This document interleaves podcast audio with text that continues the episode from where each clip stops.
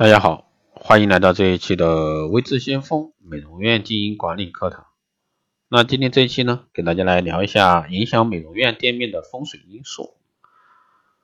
啊，在职场拼搏数年，当手头有了一点积蓄的时候呢，你是否想过开一家自己喜欢的个性小店，尝试一下小老板的感觉？也许呢，经过几个月的寻找，你已经确定了投资意向。那么接下来呢，就是店面的选址问题。那很多时候呢，这个一个店铺的选择确实风水好，那会对你的后面啊的一些影响产生很大的一个决策。比如说，作为美容院来说，那在繁华商圈的次商圈选择店面，这是一个不错的一个选择。繁华商圈呢，比较旺盛的人气，集中的消费，成为很多创业者首选的店面选择范围。但是在创业初期，繁华商圈动辄数万的啊，这个月租以及这个不菲的转让费，让你的资金呢马上捉襟见肘。另外呢，繁华商圈内大型这个购物场所经常性的打折送礼活动，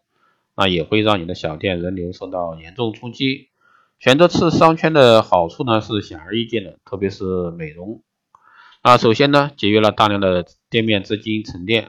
可以用于店面装修。货品组织这些店内的硬件升级。其次呢，不为大型购物中心的促销活动所累，可以自由组织自己的个性促销活动。再次呢，由于距离主商圈不太远，可以分享到主商圈的消费人气。第二呢是背靠大树啊，济世长民，济世扬名。由于这个小店新开张，无论在知名度还是客源方面呢，都要有个积累的过程。很多创业者熬不过这个阶段，大多是在开业后的一年内倒闭。如果说你的店面在开在知名店旁边，那么恭喜你，你可以分享这个老店面积累的知名度和人气。如果说你组织的货品正好和知名店面的货品构成互补，那么你的小店一开始就拥有初步啊的一个消费群体。那小店呢，这个朝向也是非常重要的。如果说店面的朝向是南方或者是西方，那么在整个半年的夏季里，那火辣辣的阳光呢，会帮你赶走所有的客人。那在人流方向上呢，最好在人流这个南向的右手边，因为中国的交通规则原因，大多数逛街的人会走在自己朝向的右边。啊，很多大型卖场的进口方向，右手边的货架陈列这个陈列费用啊，高于左手边就是如此。啊，店面成功的因素呢，这个为以上方面啊。以下呢是店面选择必须加以留心的，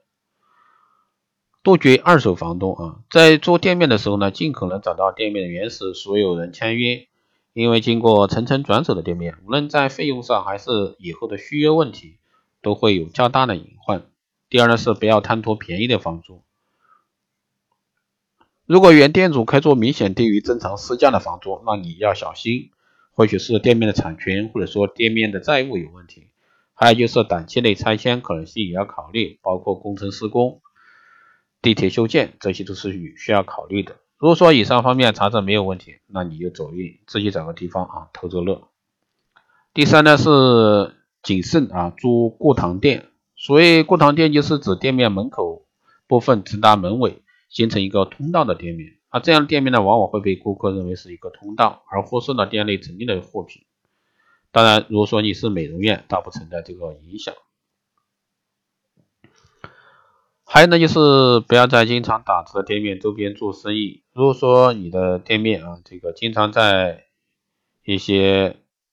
打折周边做生意，而且你的店呢又是比较有品位的